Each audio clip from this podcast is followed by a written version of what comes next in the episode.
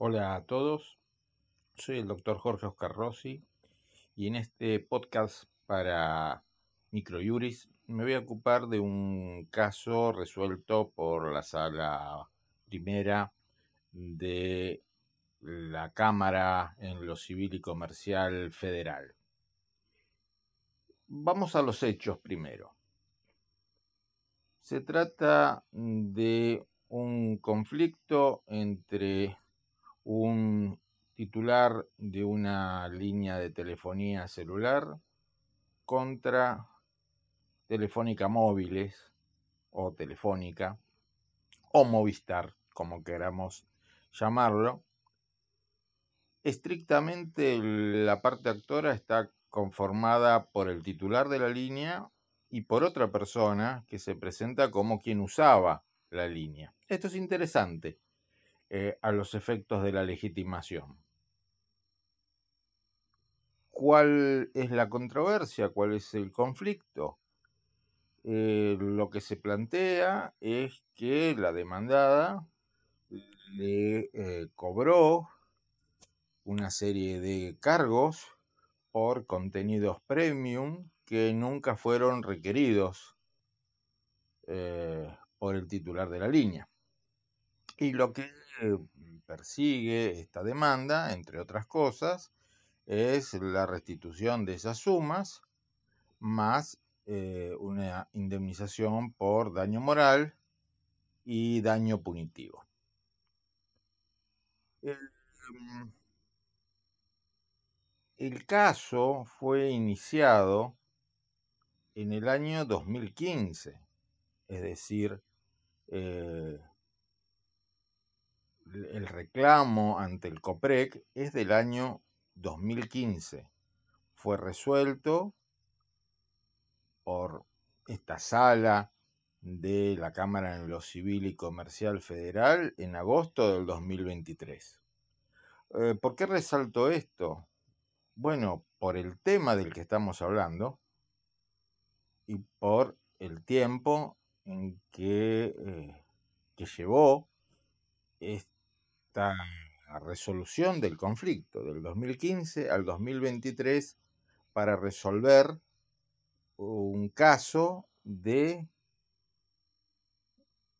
daños y perjuicios ocasionados por cobro de contenidos premium no requeridos. Todo ello insumió ocho años y la demanda se tuvo que interponer ante el fuero federal.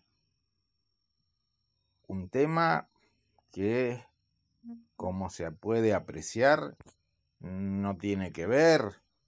con las telecomunicaciones precisamente, sino básicamente con una práctica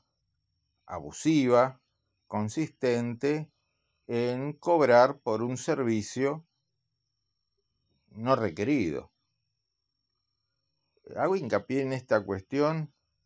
porque me parece muy, muy importante, realmente fundamental, prestar suma atención a este grave problema que tenemos en la actualidad, o a estos graves problemas que tenemos en la actualidad,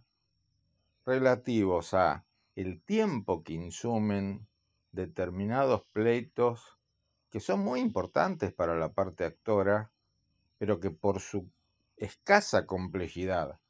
y por su relativamente escaso eh, mm, contenido o importancia económica, de ninguna manera pueden tardar ocho años. Y por otro lado, por el hecho de acudir a un fuero, como es el fuero federal, por este tipo de temas. Y la actora acudió al fuero federal porque hay abundante jurisprudencia que entiende que es competente el fuero federal en estos casos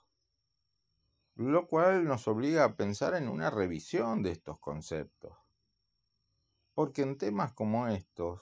donde lo que prima es básicamente un incumplimiento en la relación de consumo y se aplica la ley de defensa del consumidor, porque, insisto, no se trata de ninguna cuestión donde lo que predomine sea um, una cuestión interjurisdiccional o una cuestión donde haya que aplicar reglamentos referidos a las telecomunicaciones, sino, insisto, simplemente lo que hay es ni más ni menos que una práctica abusiva consistente en cobrar por servicios no requeridos y después, como surge demostrado en el, en el expediente, una práctica consistente en eh, no dar ninguna respuesta a todos los requerimientos que se hacen tendientes a eh, cancelar el cobro de estos eh, servicios premium no requeridos, no tenemos ninguna cuestión federal por razón de materia que amerite eh, tener que recurrir a un fuero de excepción que bastantes causas tiene, como es el fuero federal. En primera instancia se hizo lugar parcialmente a la demanda. Por un lado, mm, como había dicho, los actores son dos, pero solo se hizo lugar a la demanda por aquel actor que acreditó ser titular de la línea, dado que el juez de primera instancia entendió, y esto fue confirmado en Cámara, que no se había demostrado que la otra coactora eh, fuera la usuaria, es decir, la que usaba el servicio de telefonía celular, la que usaba la línea, básicamente. Cosa que se podía haber demostrado incluso este, por vía testimonial. Es interesante porque eh,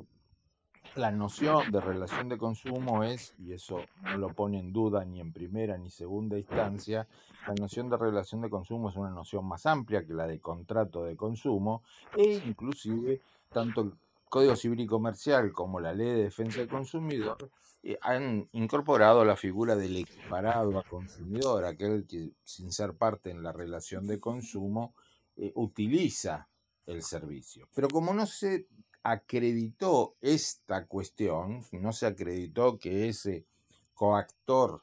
o esa coactora eh, realmente fuera quien utilizaba la línea, por eso se hizo lugar a la excepción de falta de legitimación pasiva de una de las partes actoras. Mm, por otro lado, no se hizo lugar ni en primera ni en segunda instancia a la excepción de falta de legitimación pasiva opuesta por la demandada, por entender que eh, era ella la que cobraba el servicio, no lo estaba cobrando por mm, cuenta y orden de un tercero, y por ende era, estaba bien demandada y era eh, ella la que tenía que eh, haber cesado en estas prácticas de cobrar un cargo por un servicio no requerido. En segunda instancia, se aumentaron sensiblemente las indemnizaciones eh, referidas al daño moral y al daño punitivo. Eh, o para ser más preciso, se aumentó sensiblemente la indemnización en concepto de daño moral y se aumentó sensiblemente la multa en concepto de daño punitivo, puesto que no es una indemnización, sino una sanción tendiente a disuadir a la demandada, la Cámara tuvo en cuenta que esta conducta de la demandada se había repetido en otras causas que habían tramitado en el mismo fuero y por eso, entre otras razones, se dispuso aumentar este, esa, esa indemnización. Aun cuando el monto del daño punitivo, 200 mil pesos, y ese fue el aumento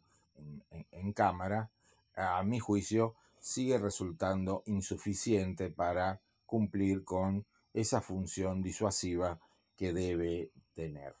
El monto que se eh, había fijado en concepto de daño moral y de daño punitivo en primera instancia realmente más que disuadir a la, a la demandada y resarcir a la parte actora, eh, en realidad eh, funcionaba eh, por lo bajo, por lo bajísimo, como una disuasión para futuras demandas, porque realmente hacer un juicio de los años del oeste para que se le dé la razón a la actora con montos ínfimos, y invito a, los que están escuchando a leer con detenimiento la sentencia, eh, es más una disuasión para eh, hacer este tipo de reclamos judiciales que un estímulo para hacer valer los derechos en sede judicial. El fallo es interesante,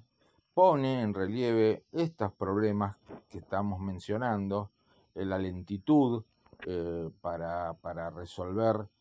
temas que tendrían que resolverse de una manera muchísimo más expeditiva y la insuficiencia de los montos en concepto de daño extrapatrimonial y de daño punitivo. Insuficiencia que muchas veces desalienta el ejercicio de los derechos. invito, como decía, a todos los que estén escuchando este podcast a leer con detenimiento la sentencia. Y nos eh, comunicamos en un próximo audio. Hasta la próxima.